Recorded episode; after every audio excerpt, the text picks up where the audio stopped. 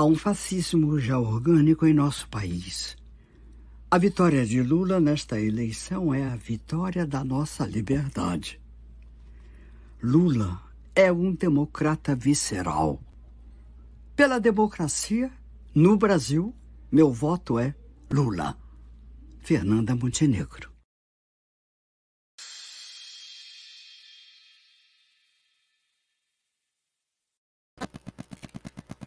Conexão Brasil-França-Portugal começa agora.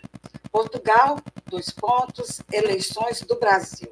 Sou a jornalista Rosa Sarquis e na bancada virtual, Rosilda Portas, mestre em Sociologia, presidente do Código Simbólico, Associação Sociocultural, membro fundador do Conselho Consultivo para a Interculturalidade, membro do Conselho de Migração, vice-presidente da Vírgula Invisível, Associação Teatral, feminista luterana, paulista e residindo há 42 anos em Portugal. E nesta segunda-feira, nosso convidado é o jornalista Marlúcio Arruda, doutorado em Ciências da Comunicação, jornalista e estudos midiáticos, Universidade Fernando Pessoa, Portugal. Bom, a Rosilda vai falar mais sobre esse nosso convidado e eu coloco aqui os destaques de hoje. Portugal, dois pontos, eleições do Brasil. A militância para a votação do domingo, dia 30. Uma reflexão. Voto em Lula na esperança de um Brasil com educação, com saúde e na defesa da natureza. Voto em Lula na esperança do real atendimento à ciência, à cultura, à cultura das artes, em nome da democracia. Para presidente Lula, diz então em áudio publicado nas redes sociais, no, no qual ela declara é, uma declaração é escrita em um papel. Atriz Fernanda Montenegro. Eu vou chamar agora minha companheira e nosso convidado a entrar aqui na nossa sala. Olá, bom dia, Rosilda. Bom dia, Rosa, bom dia a todos. Né? Estamos na semana decisiva. Né? É isso mesmo. Eu queria assim, que você é, fizesse a chamada do nosso convidado de hoje o Marlúcio Andrade, eh, Marlúcio Arruda, já, olha, estou até trocando os nomes, isso é, é ansiedade, né? O Marlúcio é, é, um grande amigo, não é? mas um profissional da comunicação, professor universitário, jornalista, né? radialista, e que está conosco nessa campanha de esclarecimento não é? em prol da democracia, em prol da liberdade. Né? Vou chamá-lo então. Vamos chamá-lo então, né? Bom dia, Marlúcio. Olá, olá, olá. Boa, ta boa tarde, Portugal. Bom dia, Brasil. Mas olha, que prazer te receber aqui de novo numa semana Já tão importante. Nessa semana tão importante para a gente aqui no Brasil e a importância de que esperança também da nossa democracia. Então, bom dia, viu, Marlúcio? Se apresenta, a gente já te conhece, mas se apresente novamente, por favor. Eu também agradeço a oportunidade, é um prazer estar aqui conversando com vocês e com o público. É, num momento bastante decisivo, não é uma eleição normal, talvez seja a mais complexa da história recente do Brasil, talvez da história inteira, e que a responsabilidade aumenta muito. Bom, como a Rosilda falou, eu sou jornalista, desde que nasci. É, vivo no Porto desde 2016, venho trabalhando na área da comunicação, é, atualmente apresentando e produzindo o programa Sou Brasil na Rádio Metropolitana. E agora, durante a campanha eleitoral, a gente tem é, respirado um pouco mais o Brasil, porque ficar difícil, ficar longe já é muito difícil. Durante um momento como esse, dói ainda mais. Então, o fato de estar conversando, participando, e, de alguma maneira, interagindo com a campanha, nos ajuda a resgatar um pouco da saudade brasileira. Cá estamos, cá estamos. Ah, eu não sei quem que postou, porque não aparece o nome. Ela disse boa tarde, Rosa. Nunca foi tão urgente trazermos Lula, e vocês podem ler aí. E precisamos varrer o fascismo do Brasil. Lula, presidente 2022. Beleza. Quer é comentar, isso. Marlúcio? E depois ela comenta também este nosso post eu acho que a, a, A frase é perfeita. É, o momento é muito grave e temos uma urgência ainda maior de, de posicionamento, de decisão, de escolha. Agora, a escolha nunca foi tão fácil. Não que o Lula seja 100%, mas ele é 1000% opção quando se vê o outro lado.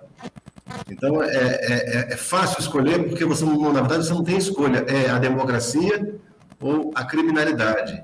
É o humanismo ou alguém que só faz, nesses últimos quatro anos, não tem nada que o abone, que justifique alguém ainda acreditar nele. Respeito o susto de 2018, embora perceba que ali também já houve um pouco de oportunismo e de ódio de classes para justificar aquele atraso.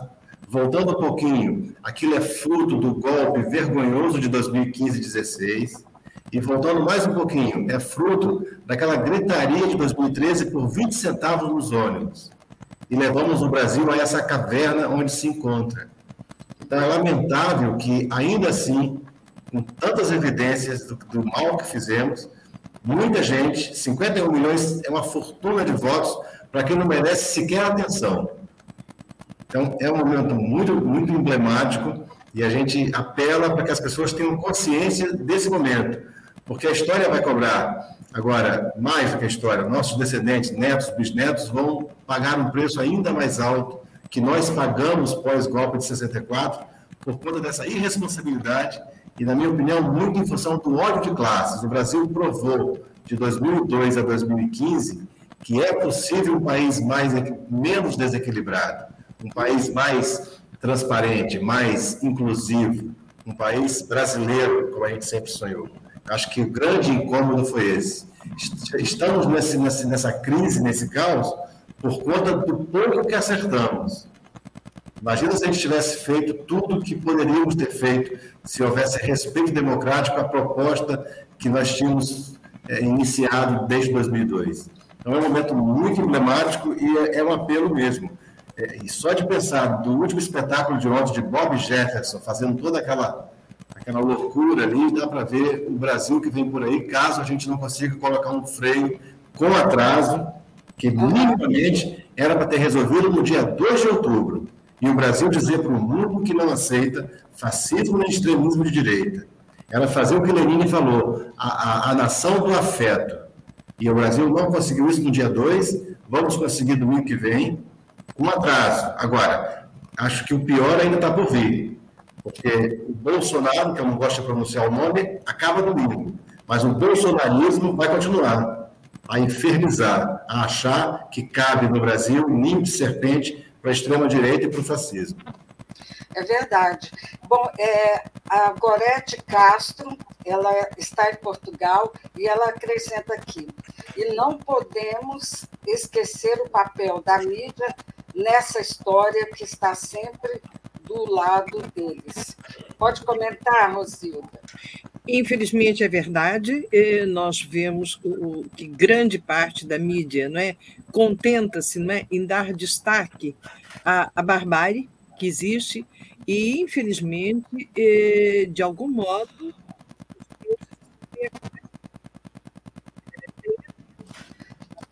Seu som. Seu som falhou. O meu? É, o seu som falhou. Voltou, será? Voltou, voltou. É. É, mesmo em Portugal, tem havido algum destaque nos, em dois canais oficiais, sabe? e eu acho que a imprensa deve sempre eh, dar os dois lados da questão, mas tem, havi, tem havido um grande destaque a um senhor, e que eu não vou pronunciar o nome dele, um senhor fascista, né, que está, diz ele, que está à frente de uma associação, ele aparece muito por Lisboa, e com depoimentos completamente despropositados, sabe? Porque eu até entendo que as pessoas defendam o seu, o seu candidato, desde que façam essa defesa baseada na verdade. A verdade pode e deve ser sempre dita, doa a quem doer. Agora, quando se vai fazer uma manifestação, quando se vai pedir votos, não é? E eh, baseado em mentiras, em acusações, né, isto é preciso seja denunciado.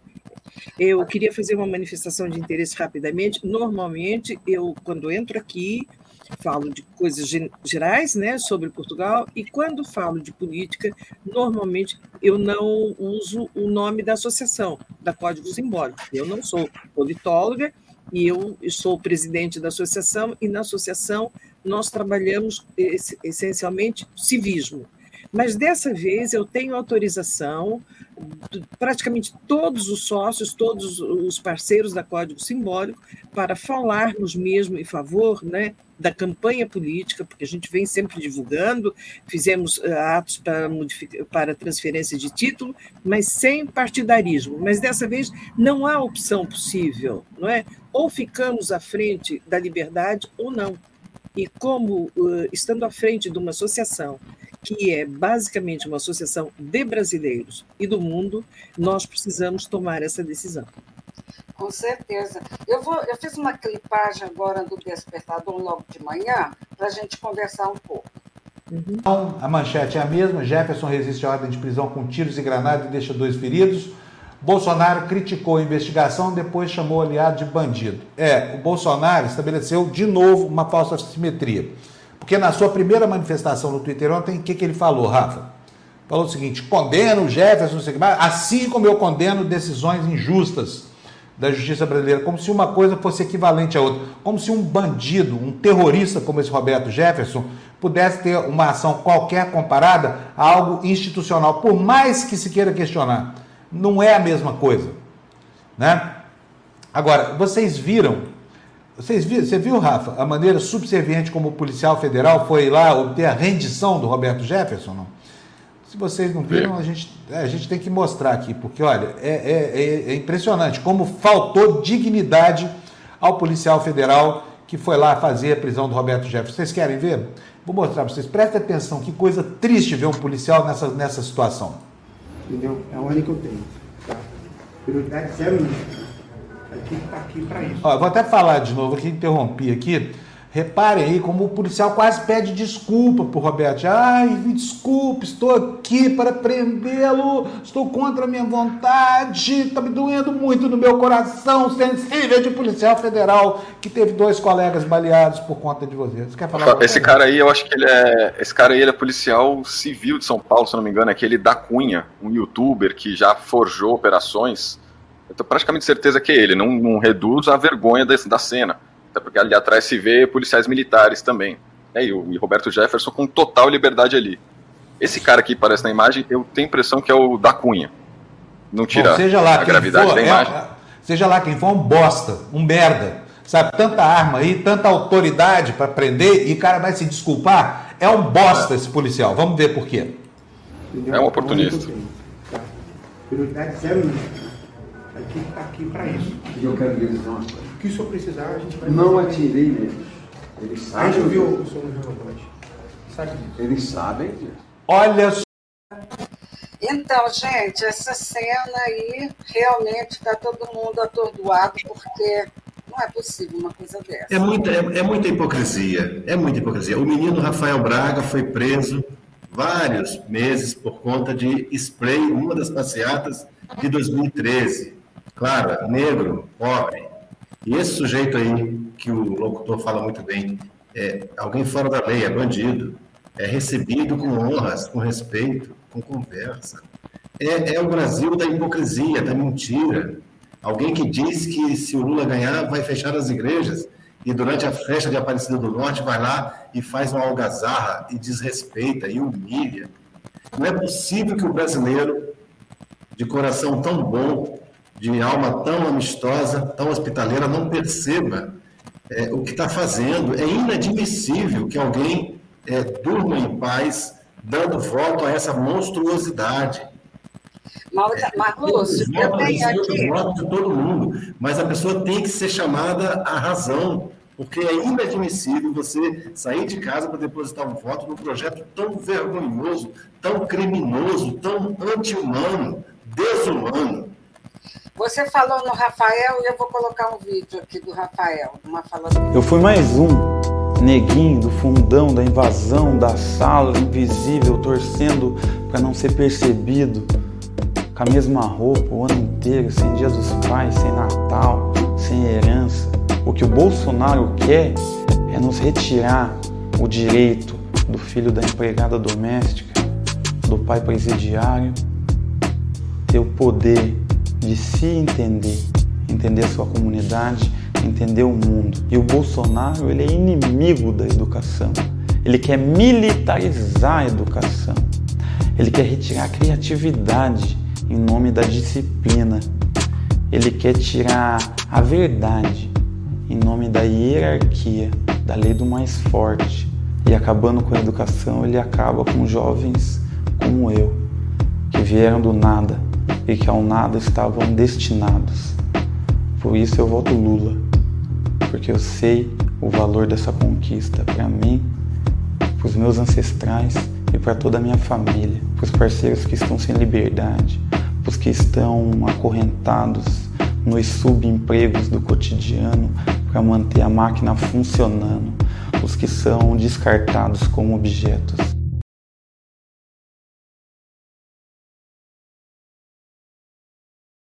Né? Muito forte. Muito bom, consciência de classe. É verdade. Você quer comentar, Rosi? É, em primeiro lugar, é dizer que as palavras do Rafael né, são belíssimas, né, são, retratam a realidade do Brasil e servem exatamente para explicar às pessoas, porque algumas ainda nos questionam, por que é que nós estamos é, preocupados com a eleição no Brasil? Por que é que nós estamos é, trabalhando nisso se vivemos tanto tempo longe do Brasil? Não, é?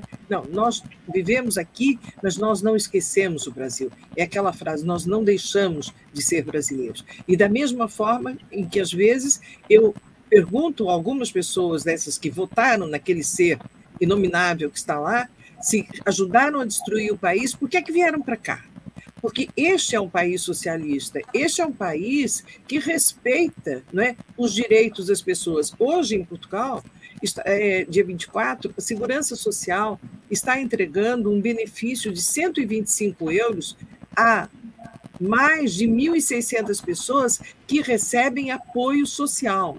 E esse, esse apoio será também alargado a pessoas que recebem ordenado até 2.700 euros em bruto e mais 50 euros por cada filho para ajudar a combater a inflação. Vai eliminar todos os problemas? Não, mas é o Estado atento não é, às necessidades do povo. E é isso que nós iremos voltar a ter com o governo Lula, coisa que até agora não se viu. Eu fiz aqui uma, uma, um apanhado de notícias que aconteceu na semana passada e que eu acho que a gente tem que voltar a falar. Só um minuto. Este botão aqui que o Lula está usando é o do Faça Bonito. Eu estou com a camiseta. Esta é a grande mobilização pela infância brasileira contra a exploração sexual de crianças e adolescentes.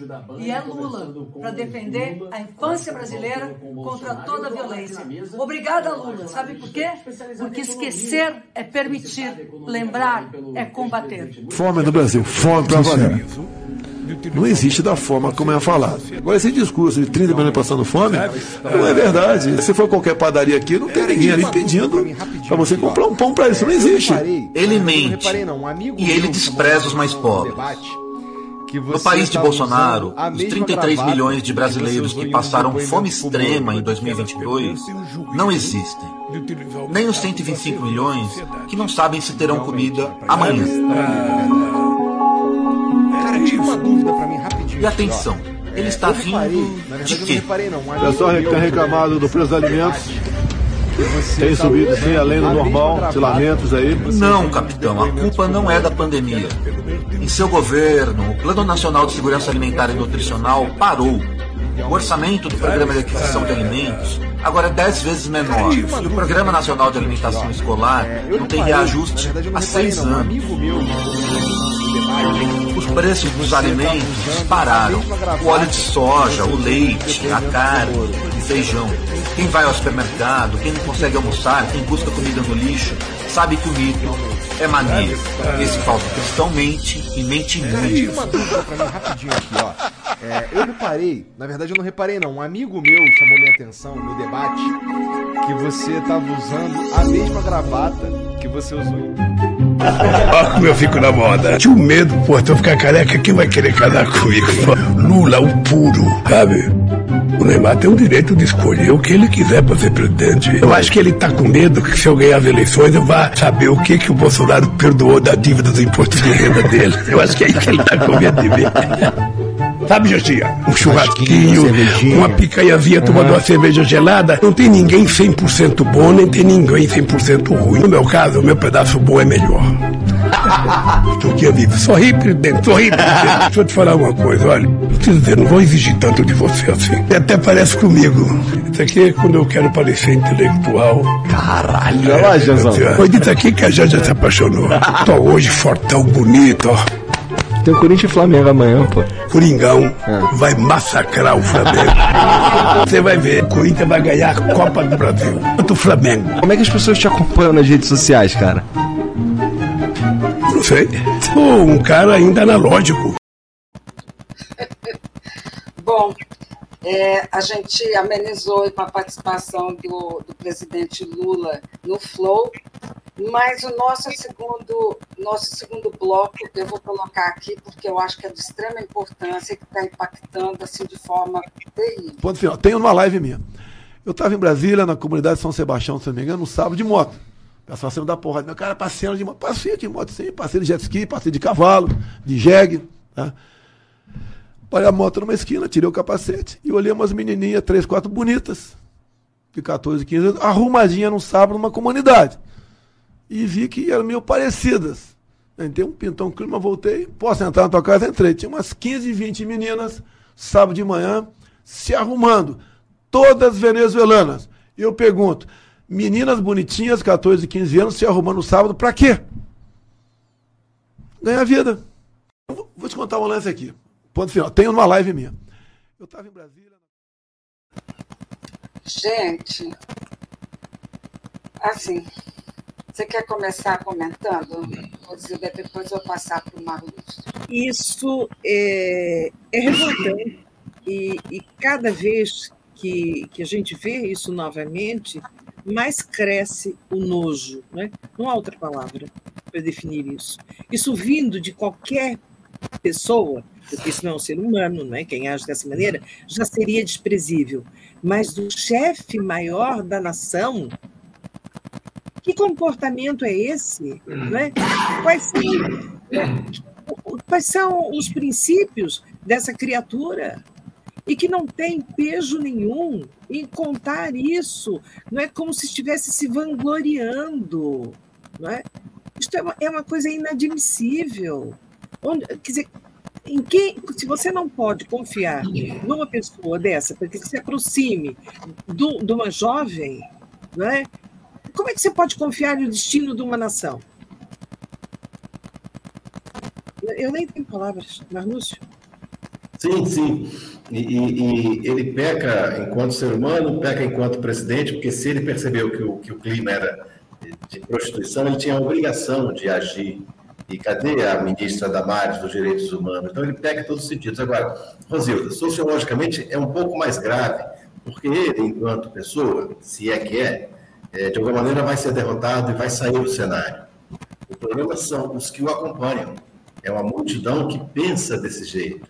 E, Exatamente. Então, a gente imaginava que fosse apenas uma revolta, ou que fosse apenas uma resposta eleitoral é, e que as pessoas acordariam quatro, depois de quatro anos. Primeira pergunta, como é que ele consegue chegar ao final de um mandato tendo feito tanta coisa errada? Então, há uma legião de seguidores, de admiradores, de pessoas que pensam como ele e que perderam a vergonha de admitir que pensam assim e que agem assim. Então, a situação é muito grave, no sentido de que a gente acho que a gente sai dessas eleições conhecendo um outro Brasil que a gente achava que não existisse. O Brasil da maldade, do egoísmo, é, do desrespeito, do preconceito. Esse Brasil é muito maior do que se imagina. É, tirar a máscara. E eu acho que não cabe mais é, outra forma senão um enfrentamento, se não é pela educação, pela comunicação, pela conversa é, e pelo voto, que talvez seja um pouco mais duro, na medida em que essas pessoas precisam é, é, ouvir e, e ter consciência do que está acontecendo. Porque senão fica a ideia de que o mal vale a pena, de que o mal venceu o bem e que vai ser, vai ser, vai triunfar sempre. Então, por exemplo, quando você pega o último debate, acho que da Band, é, o formato do debate leva a uma falsa igualdade. Quem vê o debate pensa que são dois democratas debatendo nada. O outro lado mentia o tempo todo e não havia um mediador sequer para que fizesse o contraponto. À medida que ele mente e traz inverdades, obriga o Lula a se defender e a perder tempo. Quando ali uma voz neutra, o juiz no campo, ou seja, é como se o time estivesse rasgando a bola e não houvesse um juiz para dizer, olha, falta, é pênalti. Então, isso é muito triste. Alguém falou dos meios de comunicação com total razão. Durante o golpe da Dilma, os helicópteros viviam o tempo todo sobrevoando meia dúzia de pessoas numa passeata. Hoje, escândalos imensos acontecem e você não vê no noticiário. Coisas absurdas acontecem e o noticiário lava as mãos. Então, é muito grave. Agora, não é tudo ruim, não. Por exemplo, eu, eu trabalho no jornalismo há muito tempo e eu via, tinha saudade da militância que eu vi lá nos anos 90, das pessoas da rua, e, com muita esperança, bandeiras e tal. E me percebi que na eleição de 2022, essas pessoas voltaram às ruas. Muito, houve um rejuvenescimento das ruas e houve, de novo, um ganhar as ruas para se posicionar e para dizer um basta. Por exemplo, aqui em Portugal, e a Rosita fala melhor sobre isso, é, o número de votantes aumentou significativamente é, o número de eleitores aptos a votar, os que foram às urnas, os resultados. Então, por exemplo, eu, eu tenho aqui nove coletivos em Portugal, nove. São dois em Aveiro, o Alvorada e o Popular da Luta. São dois em Braga, o Doia Sequeira e o Tanto Mar. É, um em Coimbra, Vozes do Mundo.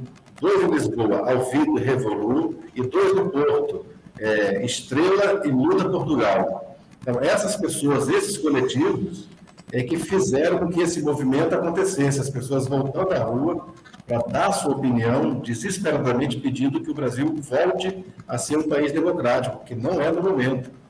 E mais, né, além desses coletivos fazerem esse trabalho, eles se juntaram de maneira muito bacana, muito integrada, e que conseguiram resultados maravilhosos. Então, acho que é, é um grande exemplo de que a militância voltou, ponto. E que a gente tem aprendido a lição. Lula ganhando, e voltando a ter um governo democrático, a gente também não pode ficar mais dentro de casa. Olha, o, o, o presidente Lula, nos vários. Ah, perdão.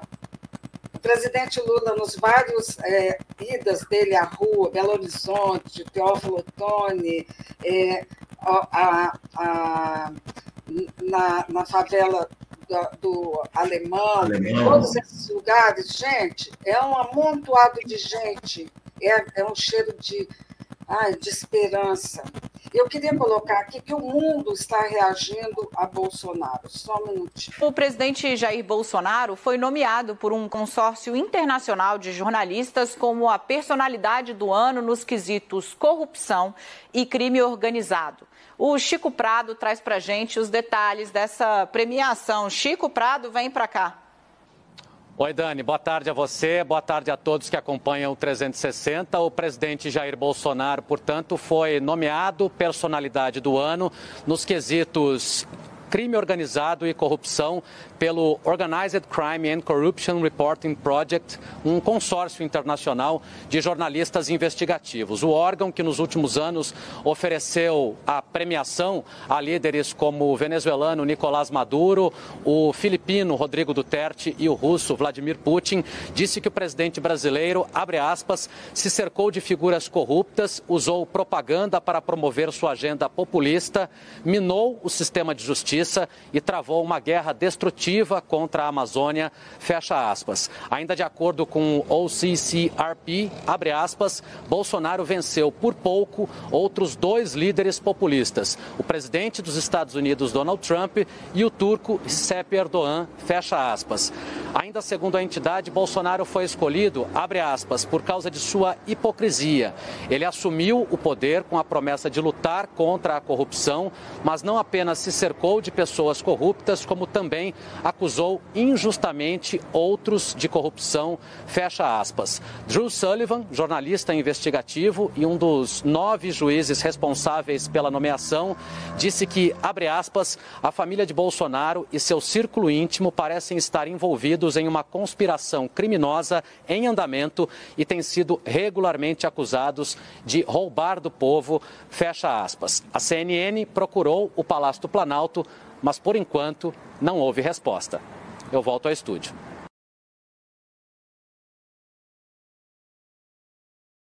Assustador. É... Pode comentar. É... É, é, essa noite é, eu não eu ouvi qualquer coisa aqui numa rádio, né? É, o, o presidente esteve na Record, não foi? Foi. E, e passou o tempo todo com os insultos e ia chamar o Lula de fujão, quer dizer, é o Lula é que é o fujão, não é? E ele é o corajoso, não é?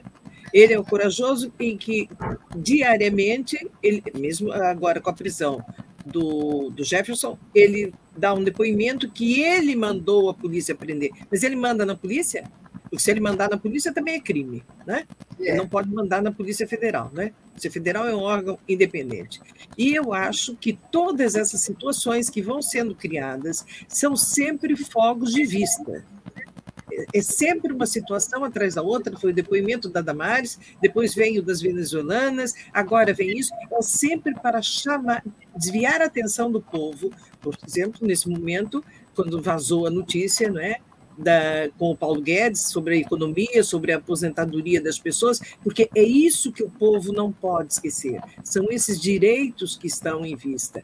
Uma das coisas que está nos preocupando, não só aqui em Portugal, mas em todo lado, é a questão da abstenção, porque muita gente poderá ter dificuldade para ir votar no segundo né, turno.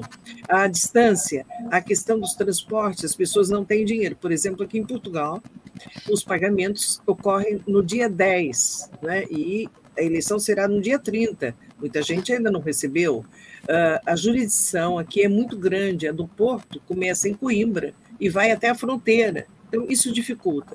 E aí a notícia assim, ai, teve muita fila. Fila para votar é sinal, é, é um sinal positivo, é sinal que as pessoas estão participativas.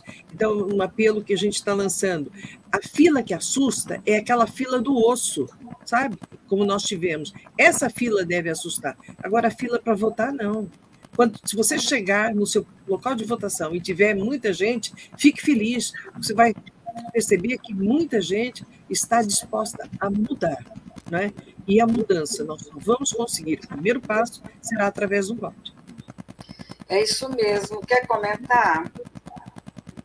É, Marlúcio. Sim, perfeito. E tem, tem tido vários apelos no estilo de participar do voto, é, melhorar ainda mais a presença das urnas em relação à primeira volta, apesar da, das dificuldades, da, é, dos transtornos, enfim. Então, é um apelo muito grande para que isso aconteça. E imagino que as condições de votação serão melhores, ou seja, teremos mais tranquilidade, talvez as filas não fiquem tão longas. Mas se você falou bem, ainda assim vale o sacrifício, porque realmente é um momento muito é, preocupante, histórico, e o que a gente pode fazer é o voto. Enquanto, ele, enquanto o outro lado tem a máquina pública, por exemplo, é, há, há denúncias de que é, está ofertando transporte e hospedagem para que as pessoas participem da festa do Padre Cícero, o que quer dizer, um grande feriado. Então, mantém muita gente longe das urnas, é proposital. Claro, o eleitor nordestino, em que a maioria foi para o PT. É, e outros exemplos, empresários vergonhosamente obrigando os trabalhadores a vestirem amarelo com o número 22 atrás e tem a cara de pau de dizer que não é campanha. E há um dado assustador. É, o TSE tem feito é, uma certa fiscalização, mas me parece que com muito medo. Essas imagens da prisão do Roberto Jefferson mostram que há um, uma certa proteção, um certo cuidado em não contrariar lá o monstro que está na presidência da República. Então, o TSE já tem motivos para ter tomado atitudes mais duras, mais severas. Empresário dizendo que vai pagar para que se vote no outro lado. Empresário dizendo que vai dar transporte e hospedagem para a Romaria, a Padre Cícero. É, empresários vestindo os empregados com as roupas dele. Quer dizer, tudo isso é crime eleitoral. E, e as igrejas? Já se confirmou que em 18 houve esse tipo de coisa, e, e a justiça disse que não ia permitir em 2022. Está acontecendo. Está acontecendo. E, e, não é uma eleição democrática entre Lula e Serra, entre Dilma e Alckmin. É uma eleição entre a democracia tão fragilizada e alguém que não tem respeito por nada. Por nada.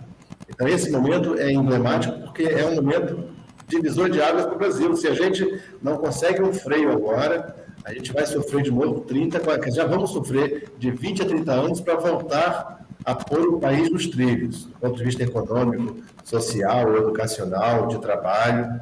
Já vai demorar muito, porque o estrago foi muito grande. E se a gente não consegue uma interrupção agora, uma ruptura, a gente vai ficar tem um período ainda maior do que foi o golpe de 64. E o paradoxo aqui, naquela época, a informação não era, não circulava com tanta velocidade como hoje. As informações estão aí, mas ao mesmo tempo as bolhas fazem com que cada um enxergue aquilo que quer enxergar e não perceba é, o que não é verdade. E o que mais me incomoda, Rosa, é também a relativização, percebe? Pessoas que se dizem cristãs não se incomodam com a algazarra em Aparecida, com o insulto e a ofensa aos padres, e com o pastor mentindo, depois ele volta para dizer que foi obrigado a desmentir o que era mentira, que ele não foi obrigado a nada, para segurar... Não, ele mentiu, né, que, que tinha recebido é, uma, uma imposição, que ele quis dizer, do TSE, que na realidade aquilo lá foi fake, né? Foi fake, a mentira, a mentira dentro da mentira. É verdade. Por um líder, por um líder religioso. E, e, nas igrejas as pessoas cantando ah, coisas horríveis. Eu vou chorar, é, eu vou gostar do choro do PT. Um grupo de jovens, jovens mesmo, vestidos de verde e amarelo, dançando na igreja evangélica e cantando esse novo hino deles. Ou seja, eu vou, eu vou vibrar com o choro do PT. Que horror! E eu vi ontem uma cena na, na cidade de Campos, em que o entregador de comidas, o motoboy, passou numa manifestação do, do PT, roubou com violência uma bandeira do PT, quebrou a bandeira no asfalto e falou horrores. Quer dizer, um, um, um, empregado que precisa tanto de um governo que seja mais progressista, que seja mais a favor do trabalhador, falando horrores contra aquele que pode defendê-lo. E é ajudando a eleger o outro que quer tirar, quer tirar não, que vem tirando todos os direitos. Eu vou então, colocar aqui. Essa, essa desinformação generalizada. É verdade. Eu vou colocar aqui o que nos espera é, no domingo com Lula presidente. Só um minutinho. Diante do fracasso de uma cultura do individualismo, do egoísmo, da desintegração das famílias e das comunidades, diante das ameaças à soberania nacional, da precariedade avassaladora da segurança pública, do desrespeito aos mais velhos e do desalento dos mais jovens, diante do impasse econômico, social e moral do país.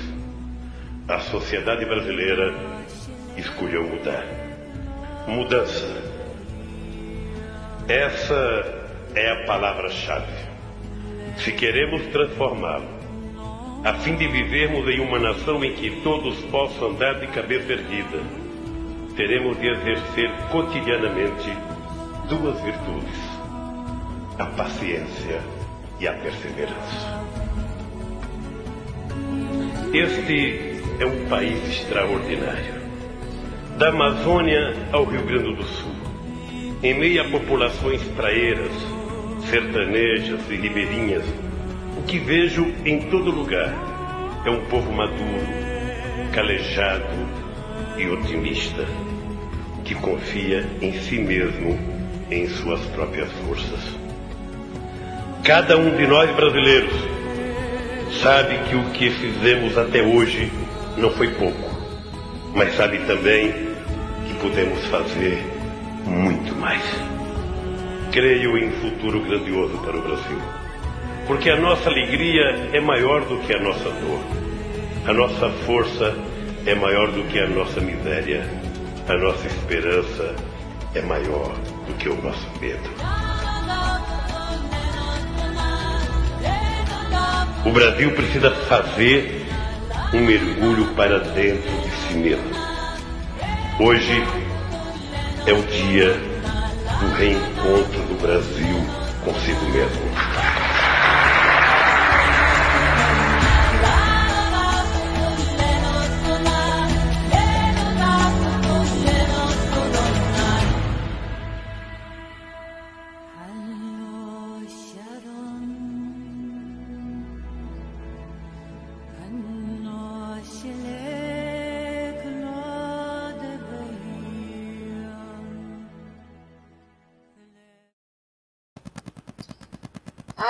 É isso aí que nos espera com Lula.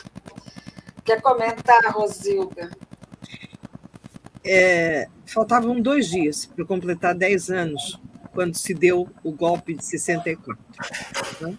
E, portanto, eu vivi muitos anos né, sem poder me manifestar, porque quem viveu naquela época sabe que a gente não podia usar né, nem os símbolos. Essa bandeira pequenininha que eu tenho aqui, que eu ganhei do navio do, do Cisne Branco, nós não podíamos utilizar.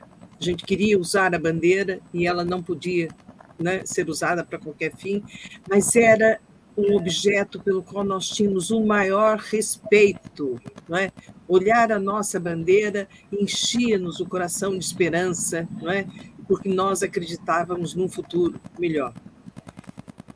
Com o fim da ditadura, nós voltamos a respirar, voltamos não é, a acreditar não é, que seria sempre possível termos cada vez mais um Brasil melhor.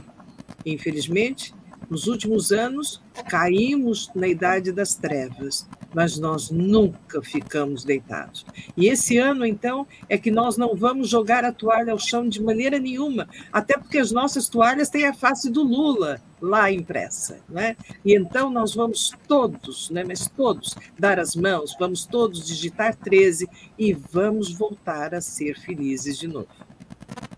Verdade. Marlúcio, faça suas considerações finais e fale a respeito desse vídeo e da esperança que a gente tem.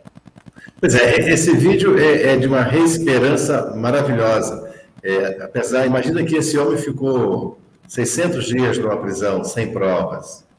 E esse homem perdeu a esposa, perdeu o neto, perdeu o irmão. É, depois de fazer dois governos, mostrando que era possível um Brasil diferente, ele foi desrespeitado por um juiz é, nitidamente desonesto, mentiroso, tanto que virou ministro, depois agora é senador e voltou a apoiar o governo que ele disse que era corrupto, enfim. Então, o Lula passa por tudo isso e você não vê na fala dele nenhum, nenhuma revolta, nenhum sentimento de revanche. É, alguns apostavam que o PT acabaria depois de ter sua liderança na cadeia, depois de ter um impeachment da presidente, uma presidente honesta, que não, assim, não há nada contra a honestidade da Dilma. Então, se dizia que o PT teria que mudar de nome, o PT não mudou de nome. Alguns diziam que o PT tinha que tirar a, o, o, vermelho identitário. Não, não, não, tirou a roupa vermelha, o PT continua. E esse partido foi o segundo turno de 2018. Esse partido sai do primeiro turno em 2022 em primeiro lugar e vai ganhar domingo. Então é um privilégio ter um partido, talvez o único partido que o Brasil tem, que é um partido forte, que é um partido consolidado e que não é ditador, porque se fosse um partido ditatorial, durante quatro mandatos eles teriam feito um estrago imenso e não fizeram. É um partido da democracia. O que dói é ver que há essa possibilidade e o outro lado, que é exatamente o contrário, tenta dizer que nós estamos errados, que nós é que somos contramão. É o comunismo, é o medo do comunismo, é o nacionalismo do lado de lá exacerbado e frágil, é mais raso que o pires. É uma defesa da família hipócrita, que defende a família, mas tem vários várias coisas a esconder. É, de novo, a, a, o combate à corrupção como grande bandeira, mas praticam corrupção todos os minutos. Então, o que dói é ver que há uma diferença gigantesca entre a esperança que o Lula traz e a prática deles nos últimos quatro anos, somando mais dois do, do golpista Temer. Não deixaram a Dilma governar, foi um golpe vergonhoso.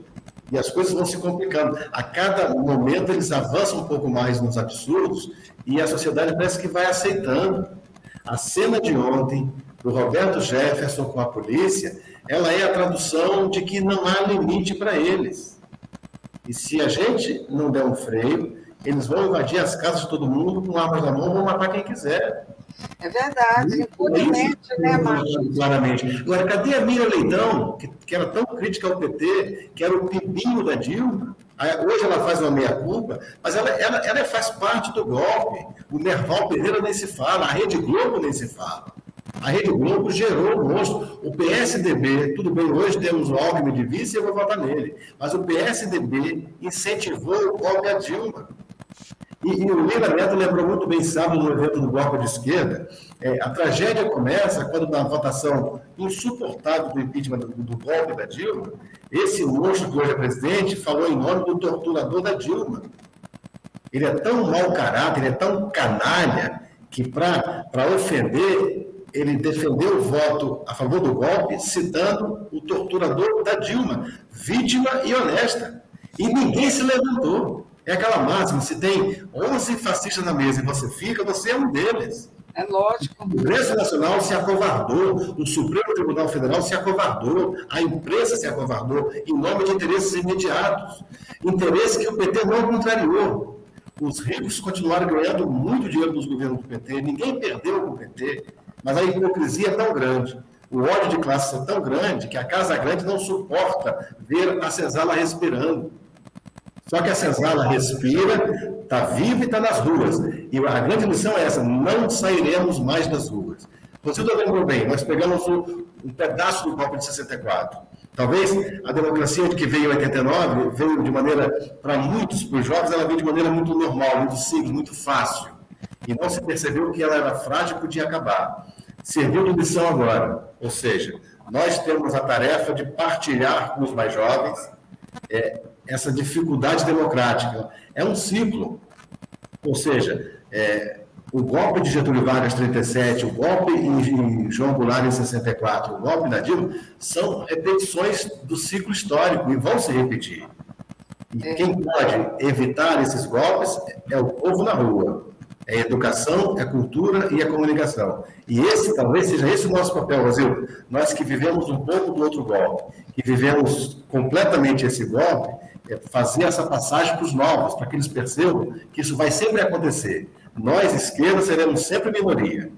Mas o nosso papel é, enquanto minoria, estar nas ruas, presente, para que a gente enfrente sempre esses golpes e dê a resposta. E para não esquecer, Marielle Franco, presente, porque é, um, é, é, é emblemático o que aconteceu com ela e com o motorista dela, é emblemático para essa tragédia de hoje. Então, Marielle Franco, presente, e nós vamos continuar porque eu diria que está só recomeçando. Vamos ter muitas dificuldades a partir de 1 de janeiro. E temos que estar, inclusive, cobrando do governo novo, para que a gente não acredite que tudo está tá pacificado, que tudo está normalizado e tome outro golpe de novo. É verdade. E eu não queria, antes de ir embora, de deixar de dizer uma coisa. É, o nosso muito obrigado né, a todos os grupos que ao redor do mundo não é, estão unidos lutando pela liberdade, mas um abraço muito especial, Rosa, para René, né? René que incansavelmente na Espanha, não é? tem lutado a favor da liberdade. Nós queríamos o Lula livre, nós só seremos livres com o Brasil, não é? liberto daquele ser, não é? que ocupa a cadeira de presidente. E isso só será possível se cada um for lá no dia 30 e digitar 13. Né? Essa bandeira tem que ser erguida né? em todos é. os lados. Né? Aqui a minha bandeira, viu? É isso aí, gente. Nós estamos terminando. Quero agradecer muito a você, Marlúcio, a minha querida também, Rosilda, e a todos que nos acompanham, que vão nos acompanhar. E, gente, é a última semana e a gente tem que estar, como diz o Marlúcio, na rua e não podemos descansar, porque a situação com essa, com essa criatura que tão mal tem feito ao nosso país, ele, se caso, Deus o livre, caso aconteça, ele vai realmente metralhar e vai matar, matar 30 mil com uma, com uma metralhadora. A gente não pode esquecer. A cena de ontem do Roberto Jefferson nos traz o retrato do que nos espera. Então, muito obrigada a todos e amanhã tem mais bom dia e a gente vai ficar aguardando. Tudo nós não vamos, não vamos esquecer, mas nós vamos em paz, porque nós, né, o nosso paz. lema é a paz. Fiquem bem. Isso mesmo. Tchau.